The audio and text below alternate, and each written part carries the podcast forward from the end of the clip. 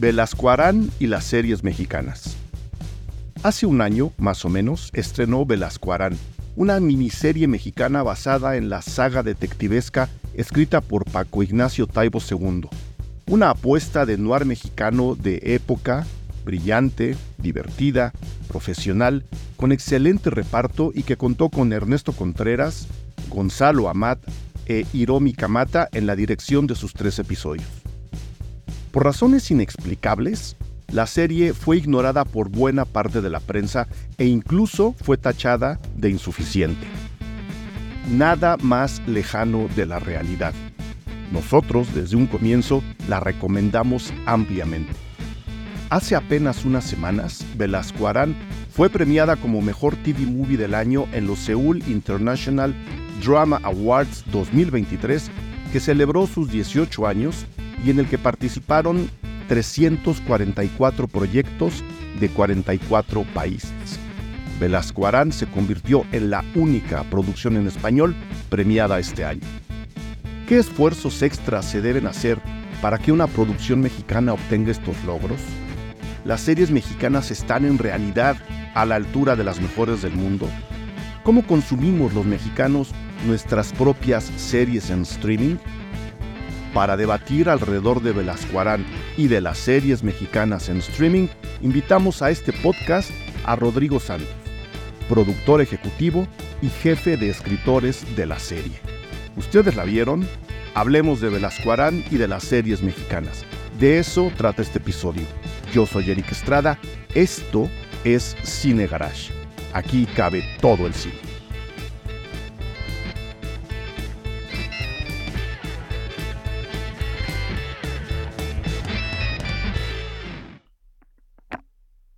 Ahí estamos. Eh, Rodrigo, bienvenido al podcast uh, Cine Garage. Vamos a hablar de un fenómeno bien raro, como decía yo en la presentación de entrada. Mil, mil gracias por aceptar la invitación, mil gracias por, por estar aquí en, en, estos micrófonos que están de vuelta después de una pequeña pausa. Vamos a hablar de Velasco Arán, vamos a hablar del premio que obtuvo. Eh, no sé si tú quieras empezar por algún lugar en particular. A mí me gustaría que primero nos contextualizaras sobre el premio que recibió la serie, una serie que, y me voy a curar en salud, aquí en Cine Garage sí recomendamos, aunque sé que mucha gente le tiró, Rodrigo, lo cual se me hizo inexplicable a los 10 minutos de haber empezado el, el primer capítulo. Entonces, felicidades por el premio. ¿Cómo estuvo el asunto? Y ahora nos vamos después a la serie. ¿Cómo hubo que inscribir la serie a los premios en Seúl? Cómo funcionan, cómo estuvo el asunto ahora que fueron hasta allá. No, hombre, primero muchas gracias eh, por la invitación y por eh, darme la oportunidad de volver a hablar de la serie. Em, es una serie que se estrenó hace ya casi un año eh, y hace un par de meses recibimos la noticia de que teníamos unas nominaciones para los premios de la Academia Coreana teníamos dos nominaciones para los directores, para Ernesto Contreras por el episodio 1 y para Hiro Kamata, la directora del episodio 2, y una tercera nominación a Mejor Película para Televisión. La razón por la que entiendo que nos nominaron en esa categoría es porque los capítulos de Velasco Arán duran más de una hora, entonces los consideran, los consideran películas. Em, eh, fue una sorpresa primero muy inesperada y, y, muy grata la de la nominación. Eh, y luego nos avisaron con trampa antes de la ceremonia que habíamos ganado y nos invitaron al, al, festejo. Fuimos a... Qué buena trampa, ¿no? Sí, no, no es, un, es, una, es un regalazo. Eh, nos invitaron a Alexis Friedman y a mí. Alexis Friedman es productor ejecutivo de la serie y dueño de la casa productora con la que la hicimos, que se llama Perro Azul. Fuimos nosotros dos encabezando pues un crew gigantesco, no sé cuántos éramos, pero muchos. Eh, y, fue, es, es en pocas palabras lo que es el premio, es muy halagador. Eh, las personas que hicimos la serie, desde yo que empecé desde el mero principio, junto con Alexis y un equipo de escritores y otros productores como Julián de Tavira, hasta personas que tuvieron una participación pequeña, sea, del crew o del casting, todos acabamos muy orgullosos con el resultado. Eso ha sido siempre importante para mí, que independiente, uno quiere que, tengan éxito comercial y que tengan éxito en la crítica, sin duda uno, uno, uno, siempre tiene ganas de eso, pero es muy importante el, el, el sentimiento general de las personas que la hicieron para mí. Eh, entonces, eh, para mí fue recordar el orgullo con el que acabamos esa serie. E, este premio llega casi un año después del estreno. Todo el mundo está ya en otras cosas. Los actores están filmando otros personajes, los directores están en otros proyectos, los escritores estamos en otras cosas, los, todo el mundo estamos en otra cosa. Eh, porque como sabrás, pues ahora es muy breve, es muy fugaz el, el, periodo de vida de lo que sea, de una serie, de una película, es mucho más fugaz que, años atrás. Em, entonces, que, que la Academia Coreana nos premiara y nos invitara, eh, pues fue un, un, halago brutal. No solo porque es un premio, que siempre son este halagüeños. Bien recibidos, ¿no? Sí. Sino porque viene de ellos. Em, ya no es ningún secreto que los coreanos hoy, hoy en día, pues los meros meros de la producción, eh, los que tienen las ideas más originales, las series y películas más premiadas y más exitosas. Eh, el mundo entero mira a Corea, los americanos, nosotros, los argentinos, los españoles, etc. El otro día en una plataforma, no en Netflix, pero en otra plataforma me sorprendió un botón que dice producciones coreanas. O sea, ya, ya, ya, tienen su pestaña aparte. Exacto. Ojalá un día las producciones mexicanas tuvieran ese renombre para que nos busquen solo por ser series mexicanas. Eh, a eso quiero llegar al rato, tú tranquilo. Entonces, eh, en ese sentido es muy halagador em, que esta industria, que es a la que todos estamos volteando a ver, por buenos, por exitosos, por originales, por atrevidos, nos hayan premiado a nosotros. Eso, eh, digamos que para decirlo en una palabra, es un halago máximo. Y pues muy contentos y una vez más muy orgullosos de lo que habíamos hecho.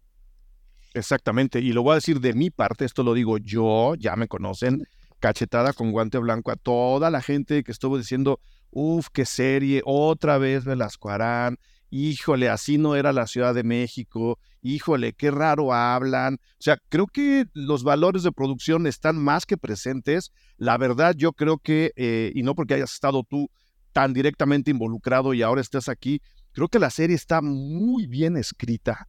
O sea, creo que sí, tomando en cuenta que no es la primera vez que se adaptan estas historias al lenguaje audiovisual, que ha habido películas, que ha habido otros, otros productos, traer algo que ya de entrada es de época, escrito en otra época, en otra ciudad de México, a la narrativa audiovisual contemporánea, creo que se tuvieron que hacer más que simplemente transportar los diálogos y decirle a tu cuerpo actoral, díganlos de nuevo. Creo que, y corrígeme si estoy mal, hubo ajustes en, la narrativa, hubo, hubo, cosas que se metieron que tradicionalmente no habrían estado en una, en una película de Velasco Arán para meterlos a los, a los esquemas de producción, de narrativa, de, promoción del siglo XXI y en particular en Netflix, ¿no? tienes toda la razón. No es una, es una adaptación eh, que, con mucho respeto hacia los textos originales. Están las adaptaciones que, se, que hizo Gurrola en los 70 con Pedro Armendáriz, que son muy textuales. A mí hay cosas que me encantan de ese trabajo. Este, bueno, me gusta Pedro Armendáriz, pero también me gusta la ciudad, eh, que no está embellecida, pero es que son películas que se hicieron en la época de los libros, entonces solo había que salir a la calle. Eh, la ciudad, había que sacar las cámaras. La ciudad que retrataron era la ciudad descrita en el texto porque la ciudad era esa, ¿no? Luego en, en los años 90, Carlos García Gras eh, maestro de todos nosotros, eh, también adaptó para videocine eh, algunos de los, algunas de las novelas con Sergio Goyri como, como Héctor Velasco Arán. Esas son adaptaciones muy arriesgadas porque llevaron la historia a los años 90. Entonces ahí cambiaban cosas y a lo mejor me equivoco, pero hay un episodio que hizo Alejandro Camacho como Velasco Arán y no, y no Sergio Goyri. Y después, pues pasaron 20 años o un poco más y, apareció esta oportunidad de recuperar estas historias. A mí me pareció pertinente, no, no, no me pareció eh, que estuviéramos abusando y haciendo un refrito. Eh, me parecía que, que, podíamos hacer algo interesante en un lenguaje actual, pero la época para mí siempre fue innegociable. Yo quería retratar la ciudad de los setentas. Eh, les confieso ahí para los que quieran hacer los cálculos, yo nací en la década de los 70. Entonces, para mí era un ejercicio de nostalgia y de memoria que me muy atractivo y que no quería renunciar a él. Y no me lo imagino a Héctor Velasco Arán eh, mandando un WhatsApp o contestando correos o, o o, en este mundo. Creo que Héctor Velasco pertenece al siglo XX, como no que no pueda sobrevivir el XXI, porque él es muy, eh, tiene mucho ingenio y podrá sobrevivir lo que sea, pero, pero creo que él pertenece a esa época y yo no lo quería sacar de ahí. Sí, pero yo, yo me refería más bien a cómo están retratadas las secuencias de acción, por ejemplo, ¿no? Cómo se establecen de repente ah. acciones, acciones paralelas, o sea, a, a modernizar, sé que esa no es la palabra, pero a la hora de verlo audiovisualmente, no, no estar pensando en Goiri, no estar pensando en Armendáriz, sino decir, a ver, este es el Velasco del siglo XXI, aunque evidentemente en la Ciudad de México de los años 70. Sí, ¿Se platicó eso? Sí, sin duda. Hay, hay este, esto es importante frasearlo bien. Entonces déjame pensar. Pero mira, eh, las novelas tienen eh, una... y los personajes tienen una personalidad acorde a su época. Entonces, por ejemplo, en el tema del trato a las mujeres, era importante, era importante sí modernizar, es decir, eh, no hacer una adaptación sin tomar en cuenta eso y, por ser anacrónicos que no nos importara.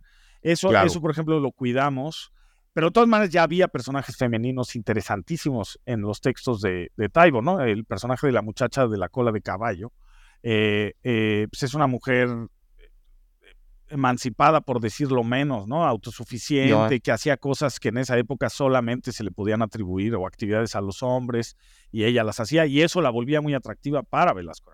Entonces eso lo respetamos, porque nos parecía de, visionario, ¿no? De, de, Taibo, del autor, pero, pero sí hubo otras cosas que quisimos eh, modificar, sin duda. Y luego está lo que dices, la traducción o la adaptación al lenguaje audiovisual eh, hace sufrir las reflexiones literarias, ¿no? Porque, porque tú no, bueno, sí puedes, pero no es lo más atractivo poner a un personaje reflexionando durante dos minutos, ¿no? Sobre eh, cosas que a mí me encantan, sobre el, amanecer de la Ciudad de México o la actividad de un lechero que viste pasar.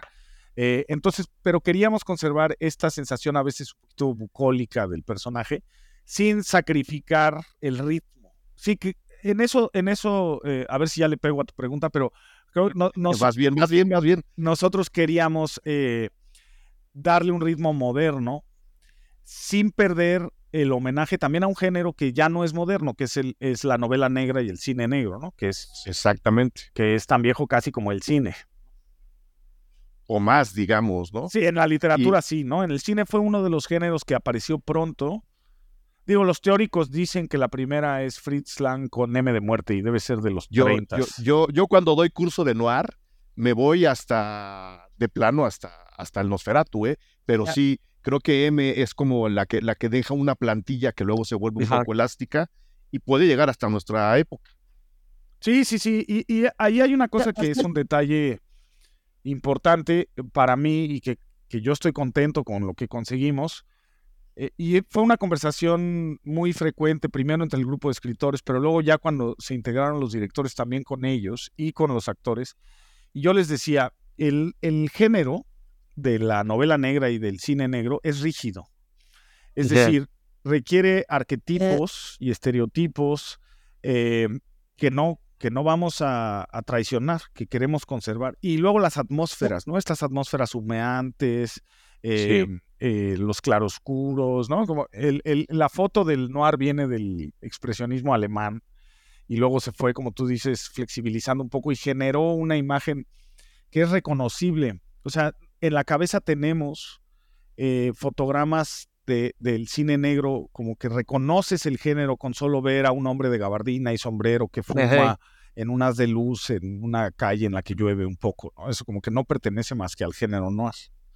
Eh, entonces, abrazamos las reglas del género, eso era lo que, lo que discutía. O sea, es como, no nos peleemos con ella, abracemos, tengamos una mujer fatal, tengamos un Watson, tengamos...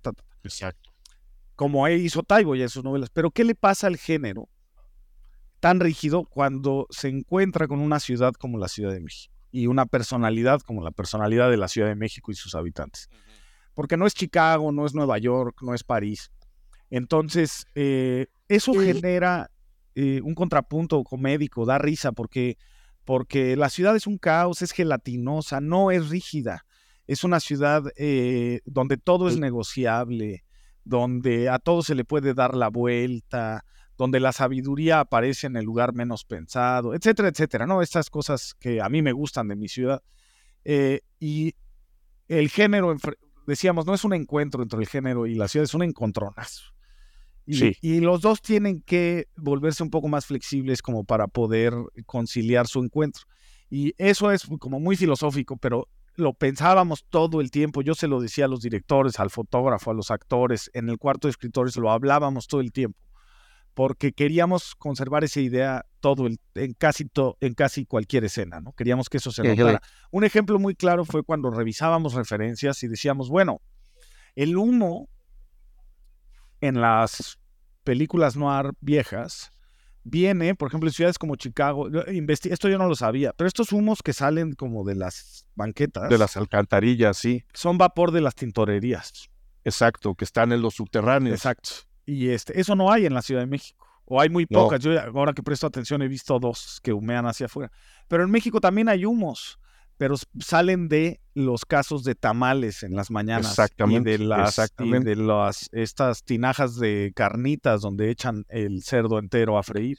Entonces, eh, pues dijimos, pues aprovechemos, o sea, generemos esa atmósfera con lo que existe aquí. Ajá. Y es muy divertido. Ajá no deja, deja que sea divertido. Estás imprimiendo un sello que al estar soportada la, la, película o las películas, para tomar a los tres capítulos como, como tres películas, estás metiéndole un sello que va a ser visto en el resto del mundo y que a final de cuentas puede llegar a construir una marca como ya lo está haciendo Corea en sí. Exacto. O sea, es la marca Corea vendiendo sus historias con sus propios sellos que todo mundo tiene que identificar. Yo creo que eso es importantísimo a la hora de, como dices, abrazar un género universal, predominantemente occidental, pero universal a final de cuentas, y decir, ahora va lo que yo creo desde una ciudad ah, que no es Chicago, que no es Nueva York, que es la Ciudad de México, que tiene otros humos y que tiene a su propio detective. A mí se me hace una, una jugada bien divertida, bien bonita, que a mí me causó mucha simpatía, Rodrigo. Ah, pues te agradezco. No, no, no. Eh, nosotros, la respuesta del público es, es, es, eh, es siempre eh, un albur, ¿no? Eh, nunca sabes, ¿no?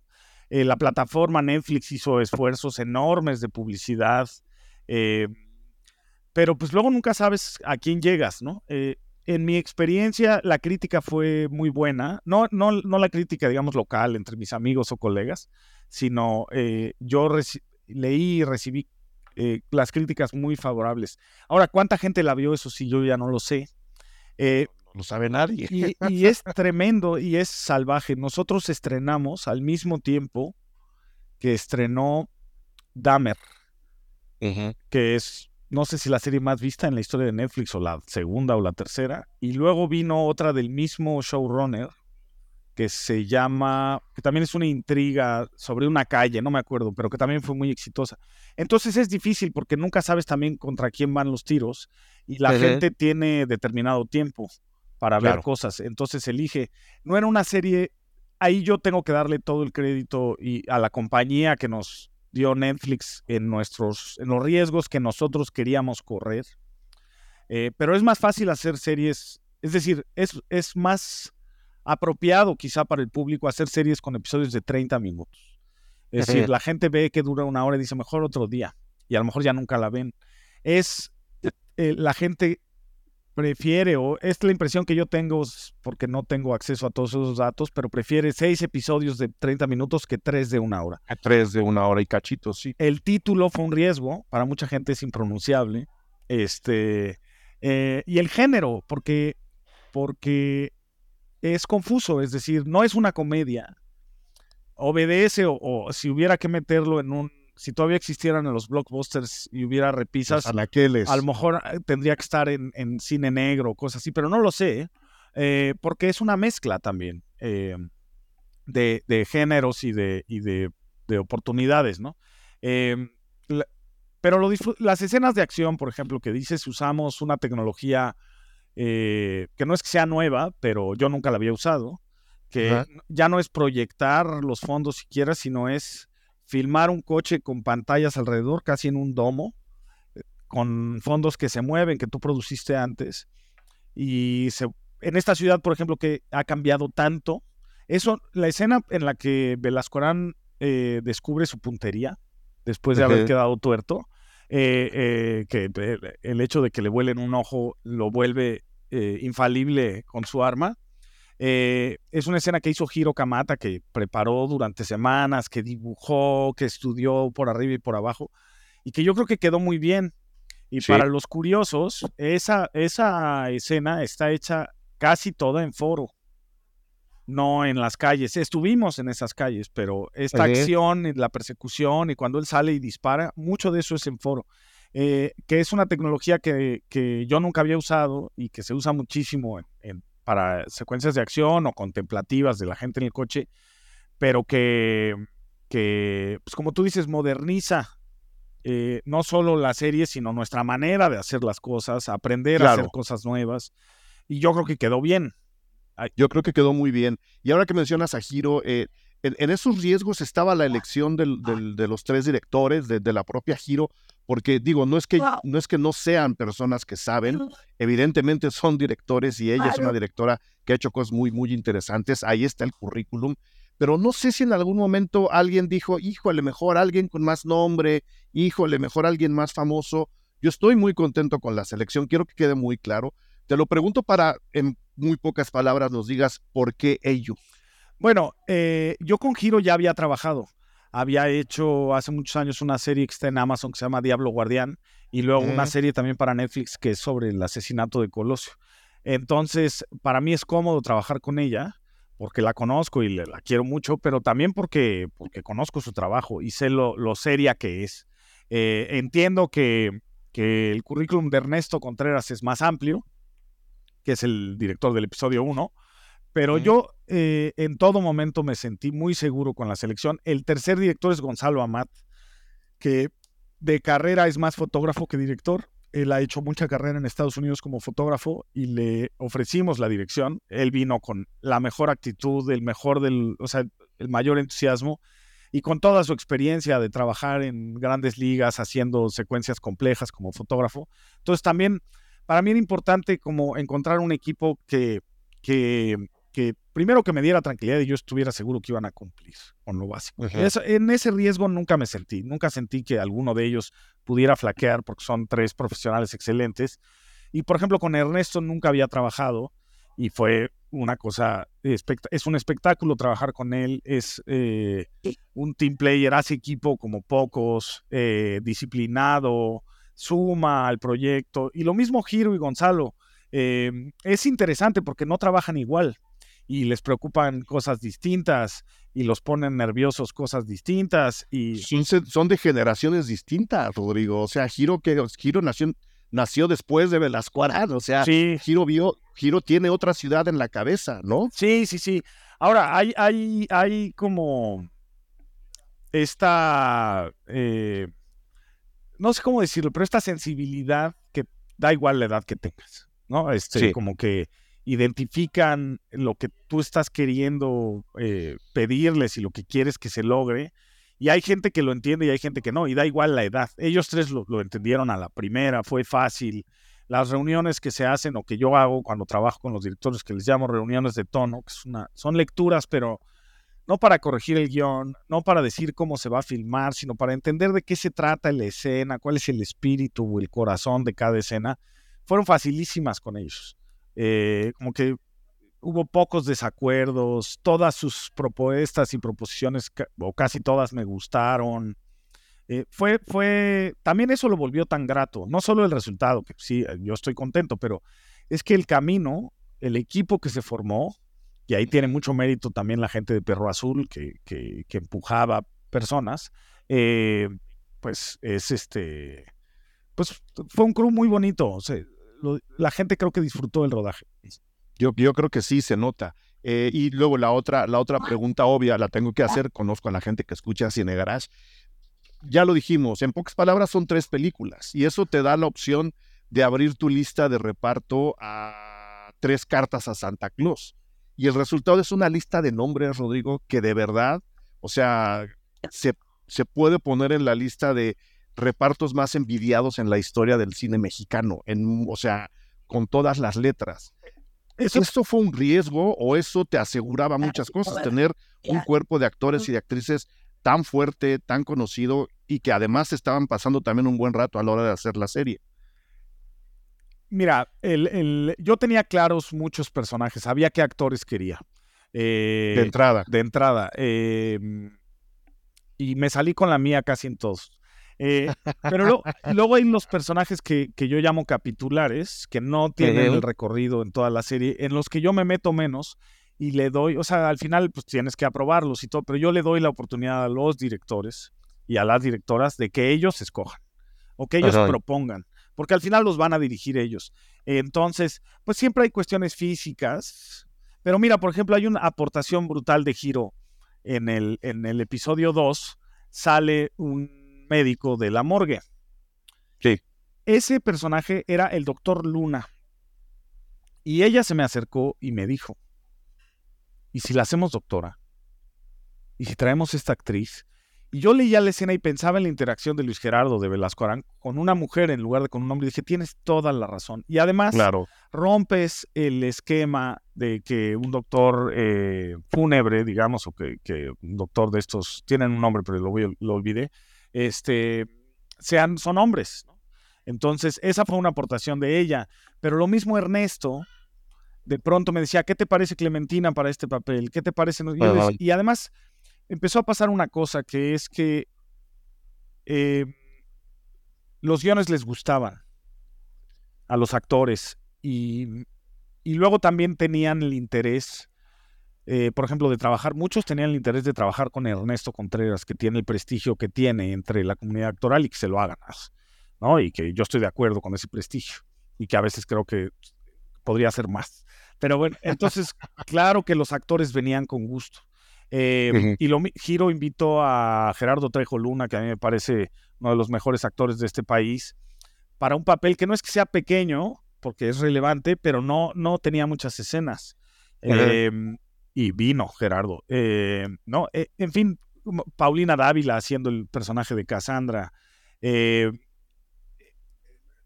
no, no, yo tengo una enorme gratitud para todo ese reparto, no solo porque vinieran, sino porque vinieron con ese entusiasmo.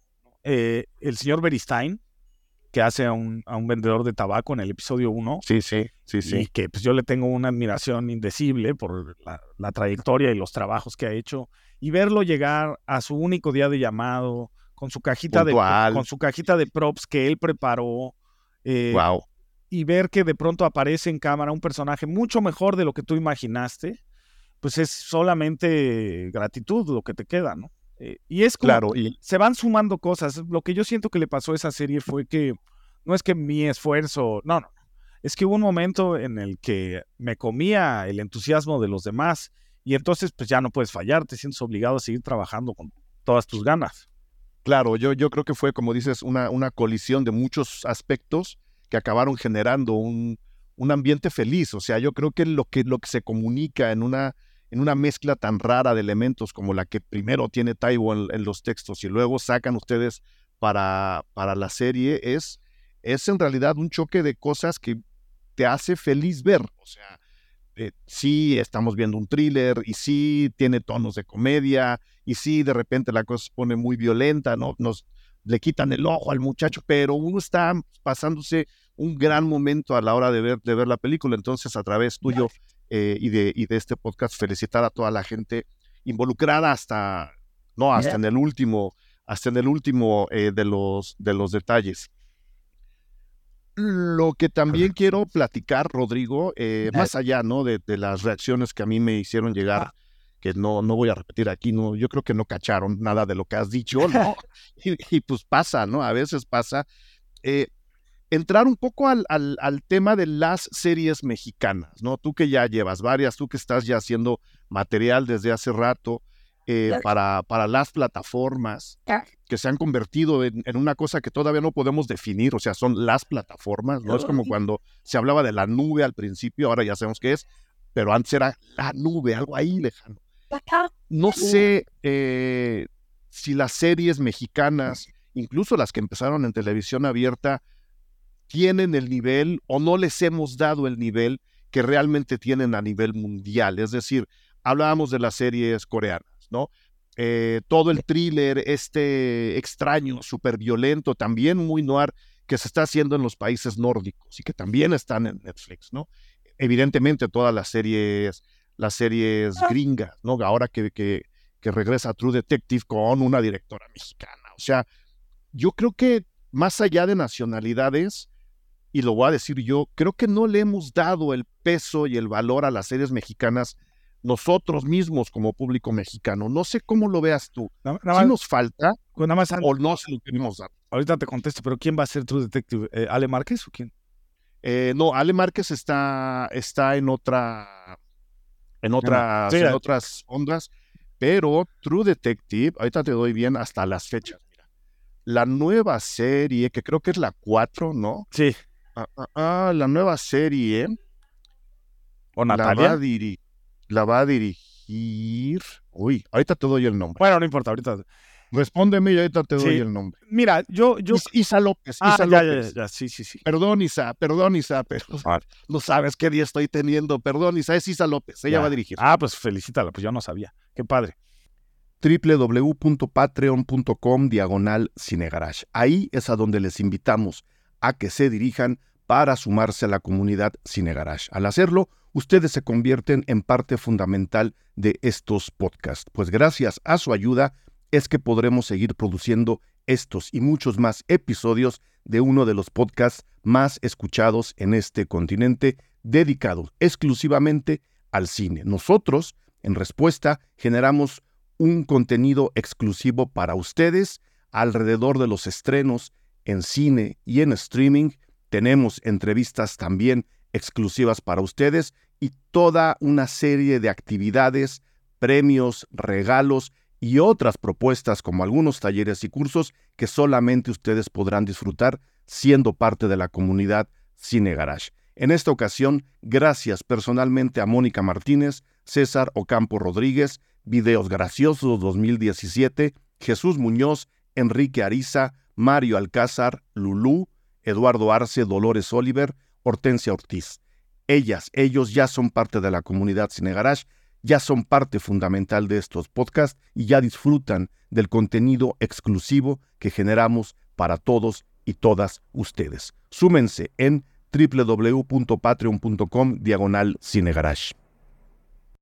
Hola, ¿qué tal? Yo soy Eric Estrada, director editorial de Cine Garage y vengo hasta aquí, hasta el podcast Cine Garage, a anunciar nuestro último curso en línea de este año, el último curso en línea de 2023 de Cine Garage y que lleva por nombre El cine y el fin del mundo. Después de una lluvia gigantesca de noticias, de memes, de anuncios, de chistes, de canciones alrededor de lo que se quiere ver ya como el fin del mundo, creemos que es importante relajar un poco y revisar cómo es que los cines del mundo han representado, pronosticado o querido ver justo a ese final del universo. A lo largo de cinco sesiones de dos horas cada una, comenzando el miércoles 15 de noviembre, vamos a revisar cómo cinematografías como la de Estados Unidos, la europea en general, ¿no? Vamos a ir a Francia, vamos a ir a España, vamos a pasearnos por Italia,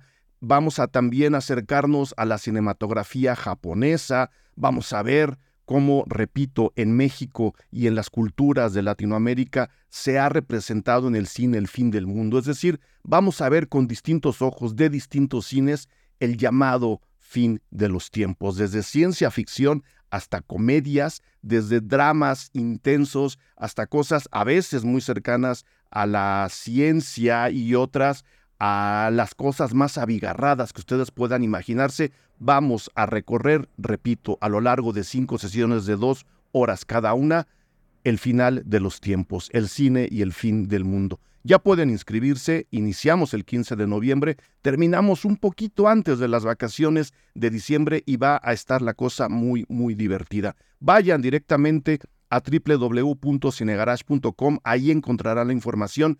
El correo de informes es joaquín.cinegarage.com. Escriban ahí, ahí les dicen qué hacer, ahí les dan los datos. Vengan, súmense al curso, nos la vamos a pasar muy, muy bien. Aquí les espero. Saludos. Mira, yo. ¿O será que nos da miedo darle el nivel? Es Ah. que luego también pasa eso a la hora de ver productos nacionales que están, que están teniendo éxito en otros lados, ¿no? Y luego hasta nos da miedo como público decir, sí, pues Narcos es buena, o sí, esta, esta serie es nueva, es buena. No, no sé Yo creo, en- yo, cómo veas a los públicos. yo creo que sin duda hemos mejorado el- la llegada de las plataformas, lo que eso quiere decir. Pr- Primero nos dio más trabajo y luego también se volvieron más exigentes. Es decir, eh, no solo las plataformas, sino también los públicos, porque tienen acceso a muchas otras cosas de, altísima calidad en todas las etapas, muy bien escritas, muy bien actuadas, muy bien filmadas, muy bien postproducidas, etcétera, etcétera. O pero hoy en día yo creo que la calidad eh, no desmerece en México. Es decir, yo, yo veo series de colegas, por ejemplo, de Gabriel Rifstein, de Beto Hinojosa, y me pare- yo las veo con todo gusto, me quedo picado, este, las disfruto, me río, lloro, y me interesan. Eh, y no las veo porque son mexicanas nada más, ¿no? No- no- Mentiría si te digo que tengo esa disciplina de ver todo lo que hace en. México solo porque se hace en México. No, sí veo cosas mexicanas o el trabajo de alguna persona que conozco o que me interesa conocer o lo que sea, pero no me entrego al, al catálogo solo porque son mexicanas.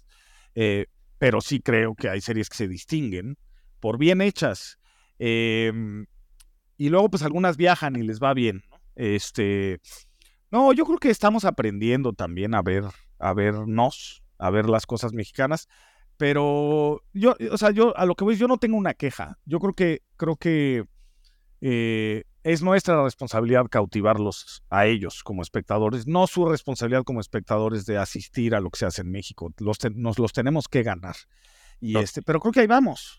Eh, pues, Velasco Arán habrá tenido un impacto en algunos. Están las películas, por ejemplo, de, de- la película de Luis Fernando Frías que se llama Ya no estoy aquí, que la vieron muchísimos jóvenes mexicanos y les encanta.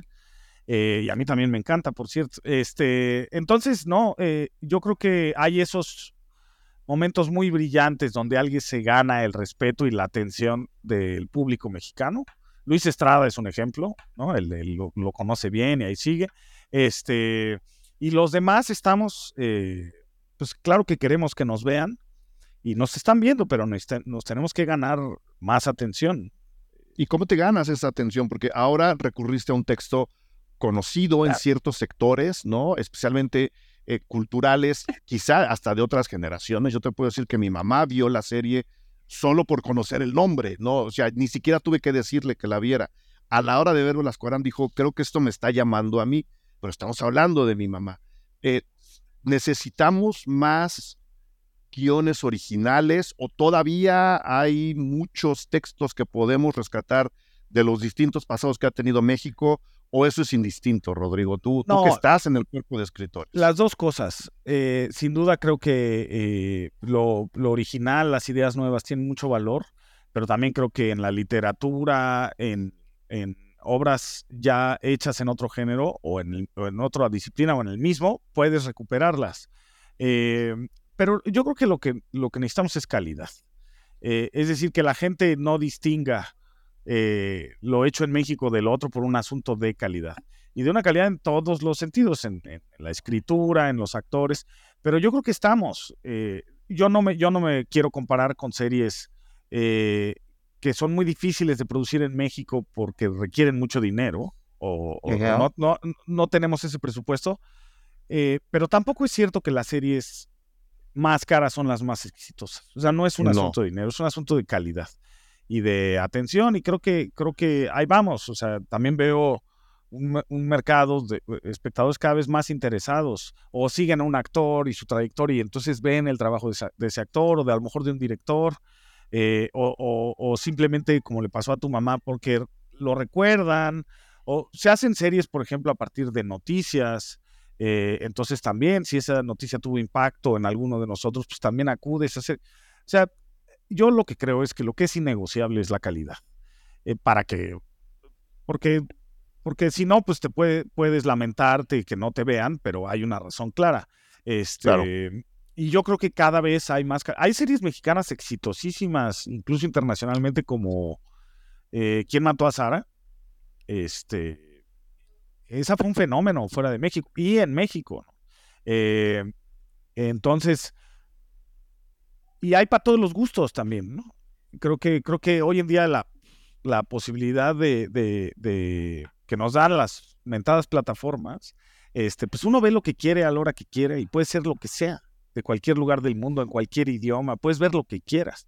Pero eso, eso, eso no, no te da angustia, eh, Rodrigo, porque como dices, se está trabajando, se, se procura la calidad, lo que vende y lo que atrae es la calidad, pero al, al, en, el, en el esquema de consumo en el que estamos ahora, especialmente con las series, ¿no? Y especialmente sabiendo que hay unas plataformas que prefieren que las series se consuman en un solo día, aunque tengan 17 capítulos, no sé si eso a la hora de la hora resta un poco de peso a la creatividad o acaba angustiando al cuerpo creativo. Rodrigo, me, quiero meter más en el proceso de si estamos haciendo bien las cosas a la hora de construir series, no mexicanas, sino en general. Bueno, hay una, hay una curiosidad, sí también produce un poquito de angustia o de vértigo, que es eh, a qué respondemos. Es decir, eh, aprobamos una segunda temporada o cancelamos una segunda temporada a partir de qué. ¿Y cuándo? O, exacto. Y se aprueba esta nueva serie porque, porque es coyuntural, porque apela a qué, porque se parece a una que acaba de ser muy exitosa. Hay mucho ruido. Eh, eso pues, sí angustia. Y está el famoso algoritmo, ¿no? La, la, la, medición ah, aparentemente muy eficiente que hace la inteligencia artificial del consumo. Eh, sí, sí me causa un poquito de angustia, sobre todo un poco de vértigo, pero yo pienso en, en, experiencias pasadas que, que, no viví yo, ¿no? Pero eh, pues cuando apareció la radio, la gente se puso nerviosa. Y, y, sacudió al mundo. Cuando apareció la televisión, hubo quien dijo que era el final del teatro, o no sé si fue con el cine, en fin. El cine, ¿no? Pues el, cine fue el final de algo, la fotografía era el final de la pintura. De la pintura. Entonces. Y así nos hemos ido.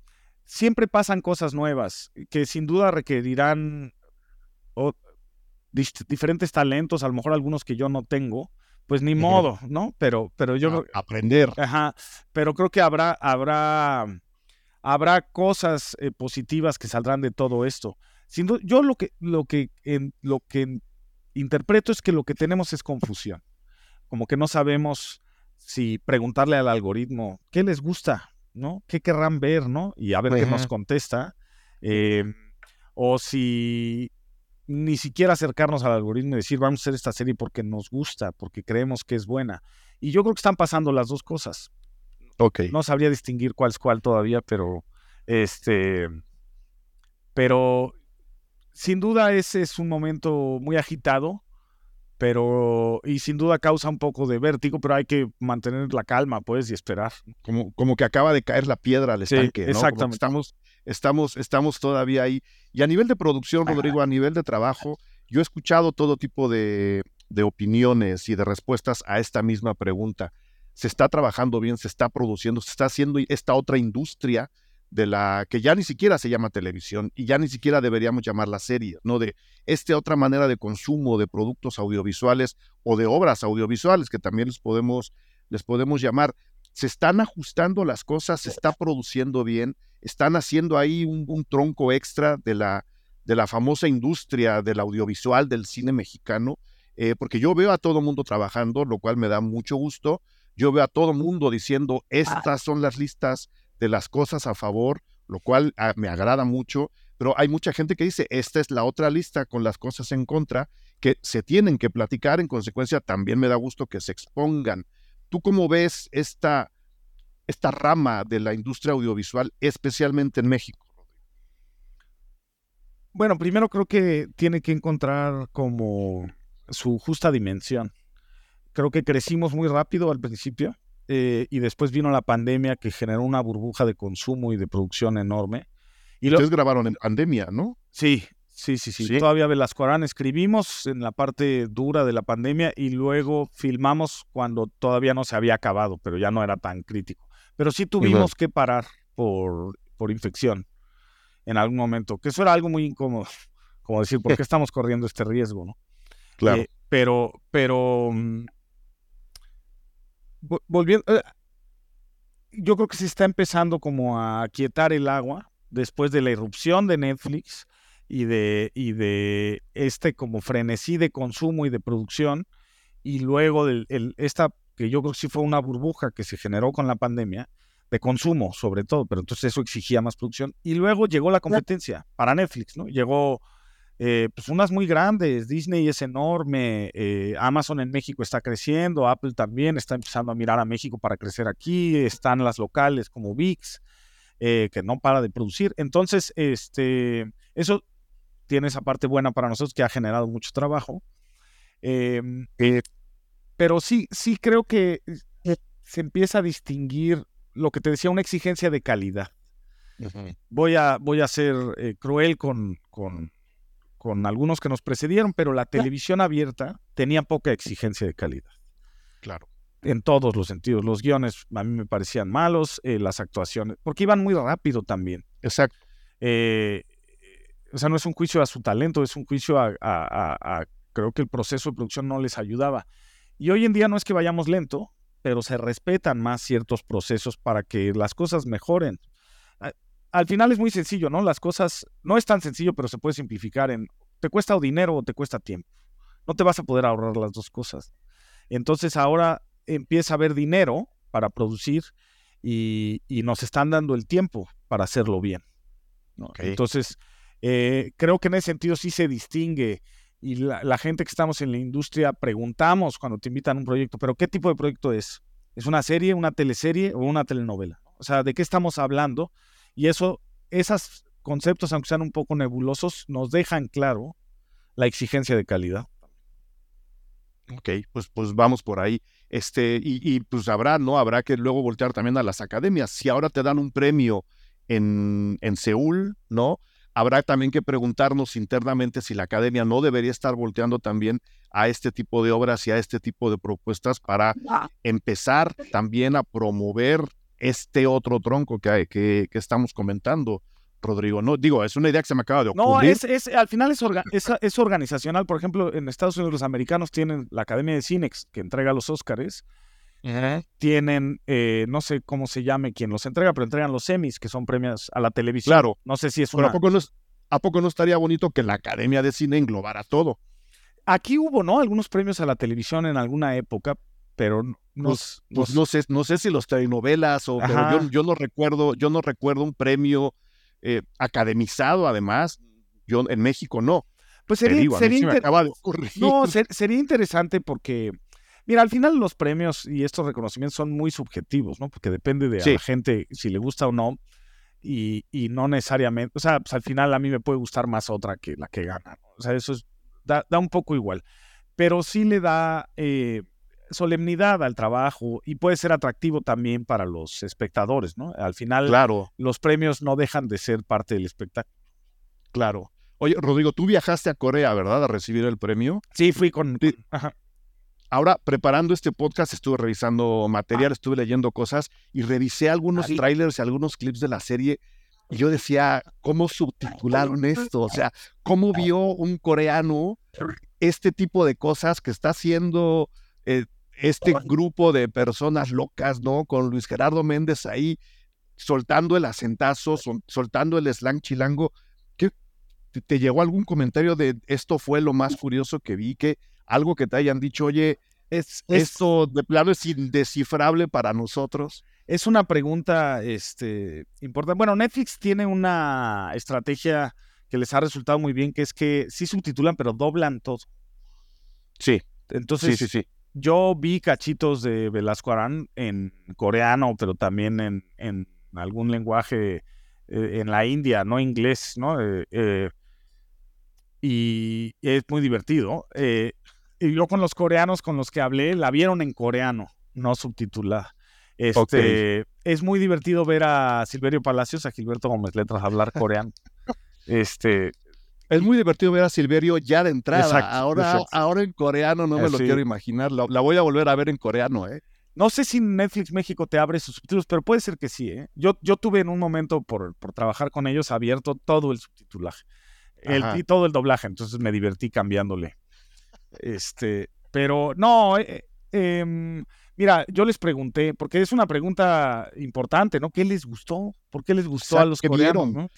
¿no? es que no sepamos qué hay, pero pues ustedes, señores que viven del otro lado del mundo, ¿qué vieron? Y, mira, eh, hablaron mucho de la ciudad les pareció encantadora, eh, les pareció encantador el retrato de la ciudad.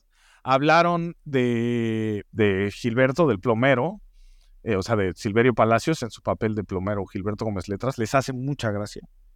Eh, les gusta la chica de la cola de caballo también. Ajá.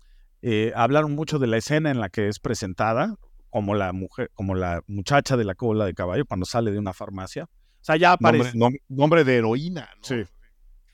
Entonces, este, y les hacía gracia. Eh, luego también hablamos un poco de, les interesaba esta cosa como oscura y lúgubre del, del estrangulador, que ese fue el enemigo en el episodio 1.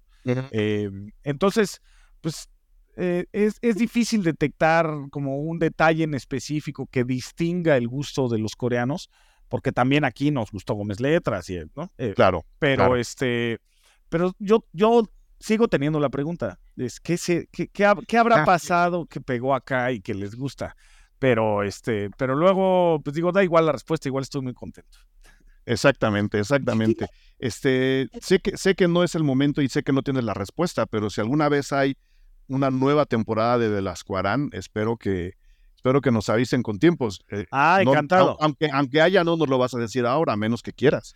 No, este, mira, a Velasco Arán, a los, miren, a Sherlock Holmes, yo digo que eso es parte del género. Conan Doyle, el autor de Sherlock Holmes, lo mató en una aventura. Moriarty mata a Sherlock Holmes.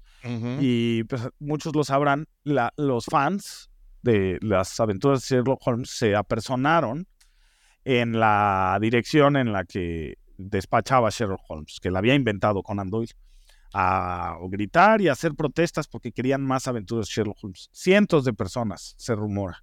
Y recibió muchísimas cartas Conan Doyle para que resucitara al detective y, tuviera más aventuras.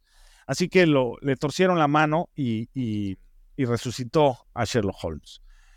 En la literatura de Velasco Arán, en los libros de Taibo, Velasco Arán muere.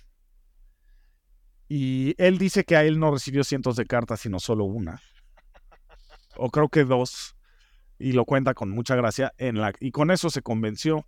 Entonces, Velasco también resucita, eh, y resucita muy bonito en la literatura porque dice, el detective resucita porque tiene que resucitar.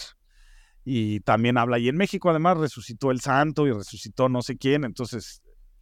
Entonces yo lo que digo es que hacen falta cartas.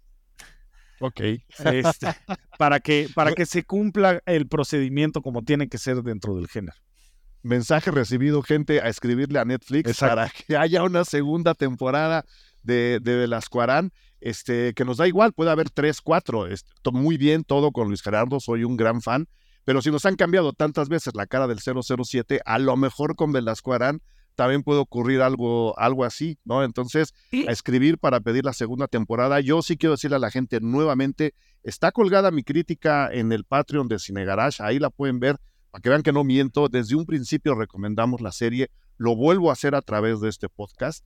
Eh, y ahora que hablamos de Corea, especialmente a la gente que no vive en México, échenle un ojo y díganos cómo ven lo que, lo que Rodrigo y todo el equipo que acabamos de describir acabó plasmando en la, en la pantalla. Rodrigo, ¿algo más que quieras agregar? No, pues muchísimas gracias este, por la invitación. Por, a mí, como ya viste, me gusta mucho hablar del proyecto. No me canso. Está perfecto.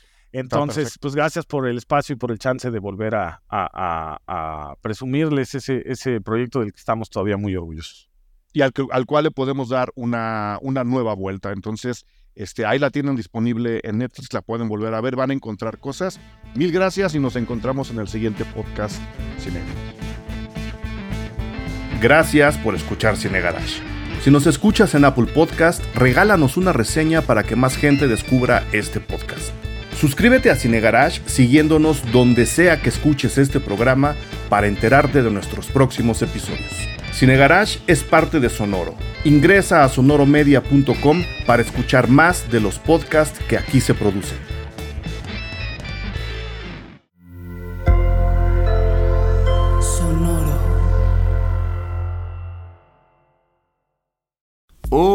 Hola, Bienvenidos al grupo de autoayuda de dibujo. mi nombre es Iván Mallorquín. Y yo soy Raúl Pardo. Este es un podcast de y para gente creativa. Si dibujas, si diseñas, si haces arte, sin importar si ya trabajas en una profesión creativa o si apenas estás comenzando.